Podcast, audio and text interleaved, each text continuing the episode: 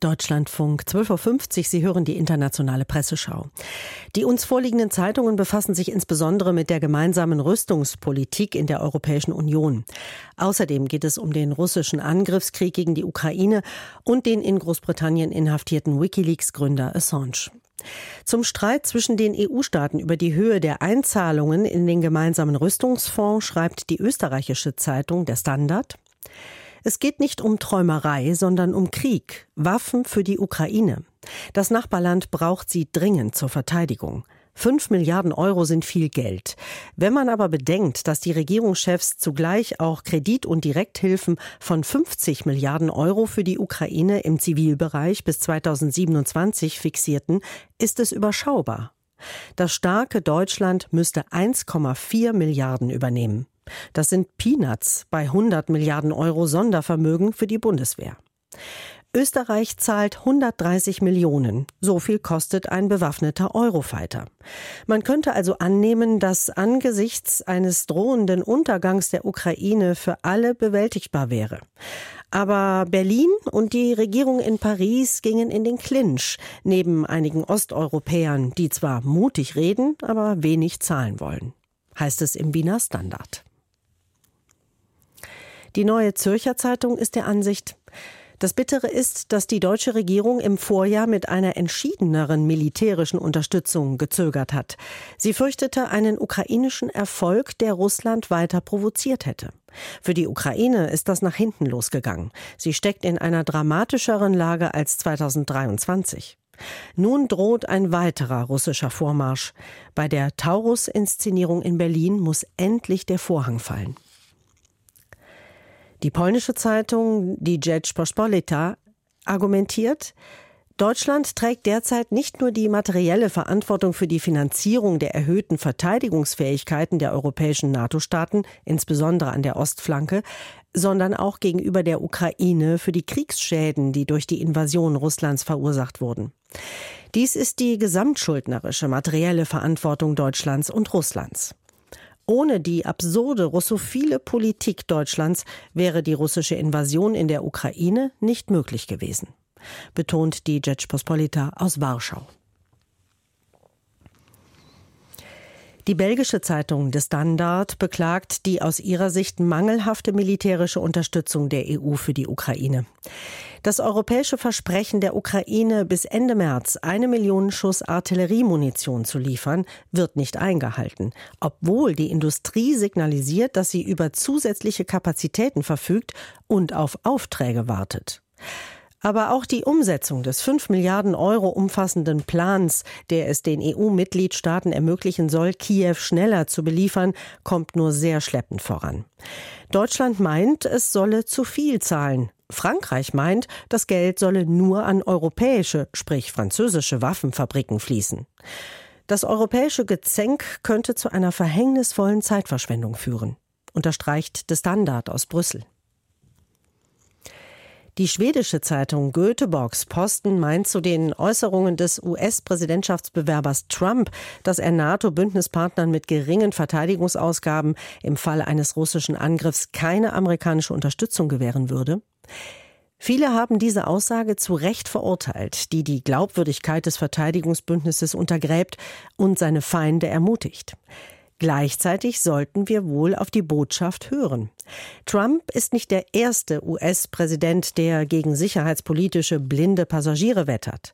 Barack Obama versuchte mehrmals, die NATO-Staaten dazu zu bewegen, mehr für ihre nationale Verteidigung auszugeben. Das Problem mit Obama war, dass er so wortgewandt und höflich war, dass seine Forderung nicht ernst genommen wurde. Trumps brutale Rhetorik hat sich als erfolgreicher erwiesen. Seine erste Amtszeit als Präsident führte tatsächlich dazu, dass die NATO-Länder insgesamt ihre Verteidigungsausgaben erhöhten. Erinnert Göteborgs Posten. Nach Einschätzung der chinesischen Zeitung Huanqiu Shibao ist Europa mitverantwortlich für den Krieg in der Ukraine. Zwei Jahre dauert der Krieg zwischen Russland und der Ukraine an. Ganz Europa leidet darunter und trägt gleichzeitig Mitverantwortung dafür, dass der Konflikt kein Ende nimmt. Die Gefahr besteht sogar, dass er außer Kontrolle gerät. Zweifellos ist die Entwicklung die größte Niederlage der europäischen Diplomatie seit dem Ende des Kalten Krieges. Es kann kein geopolitisch stabiles Europa geben ohne eine enge Bindung an Russland. Dabei hat die EU entscheidende Fehler gemacht. Mit einem strategischen Sicherheitsabkommen mit Moskau und ohne die rücksichtslose NATO-Osterweiterung gäbe es diese Krise nicht. Die Tragik in Europa besteht darin, dass es an einer eigenständigen Sicherheitspolitik fehlt. Glaubt Huan Chiu Shibao aus Peking. Zu den Ambitionen Russlands schreibt die aserbaidschanische Zeitung Müsavat, Moskau geht von dem Prinzip aus, ich bin stark, deshalb kann mir nichts passieren. Deshalb wird Russland, wenn seine neoimperialistischen Interessen nicht befriedigt werden, die Ukraine nicht aus der Hand geben. Nicht umsonst tauchen in den kremlnahen Medien immer wieder provokative Äußerungen oder Gebietsansprüche auf, oder es ist die Rede vom illegalen Austritt verbündeter ehemaliger Sowjetrepubliken, insbesondere Kasachstans. Putin verfolgt offensichtlich das Projekt UdSSR 2. Auch Aserbaidschan könnte davon betroffen sein, warnt Müsavat aus Baku. Nach dem Tod des russischen Oppositionellen Nawalny analysiert die norwegische Zeitung Verdensgang die Lage in Russland. Vor zehn Jahren durfte Nawalny noch an Massenprotesten gegen Putin teilnehmen und später in der Politik kandidieren. Würde er heute noch leben, wäre das undenkbar. Mit Nawalnys Tod scheint Putins Werk vollendet. Fast die gesamte Opposition im eigenen Land ist zum Schweigen gebracht worden. Kritik wird nicht zugelassen. Und wenn sich in Russland etwas ändert, dann in die Richtung von noch mehr Autoritarismus. Inzwischen werden selbst ältere Frauen schikaniert, die Nawalny gedenken wollen. Der alternde Diktator will sogar verhindern, dass sie Blumen ablegen. Aber das ist genau das Gegenteil der Machtdemonstration eines beliebten Anführers. Es sind dies die Taten eines paranoiden und pathetischen Diktators. Seine Kritiker riskieren Gefängnisstrafen und ihr Leben, wenn sie für ein anderes Russland eintreten. Aber die Wahrheit ist, dass Putin selbst Angst um sein eigenes Leben hat. Glaubt Werdensgang aus Oslo. In einem Gastkommentar der portugiesischen Zeitung Diário de Noticias heißt es, Nawalnys Tod ist ein Signal Putins an die übrige Welt. Als wolle er sagen, Seht her, ich kann alles machen. Auch will Putin nicht nur Teile des ukrainischen Territoriums, sondern er will das ganze europäische Projekt zerstören. Gleichzeitig wird der ukrainische Präsident Zelensky nicht müde, seine Warnung zu wiederholen, dass die Lage auf dem Schlachtfeld immer schwieriger wird. Die Ukraine braucht Artilleriemunition und Anlagen für den Luftschutz sowie Waffen mit großer Reichweite. Ist in Diario de Noticias aus Lissabon zu lesen. Und abschließend noch ein Blick in die kleine Zeitung aus Österreich, die das Verfahren in Großbritannien gegen Wikileaks Gründer Assange kritisiert. Assange grub beharrlich und fand reichlich.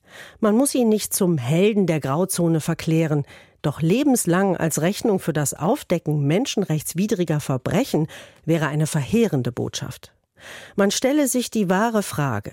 Das Ringen um und das Vorlegen von Wahrheit sind im Journalismus höchste Güter. Sollte das Aufdecken von Verbrechen in dieser verqueren Welt nicht auch insgesamt ein Auftrag sein? Vergehen, für die die Kriegsverbrecher bis heute nicht vor ein US-Gericht gestellt wurden, wohlgemerkt. Unterstreicht die kleine Zeitung aus Graz.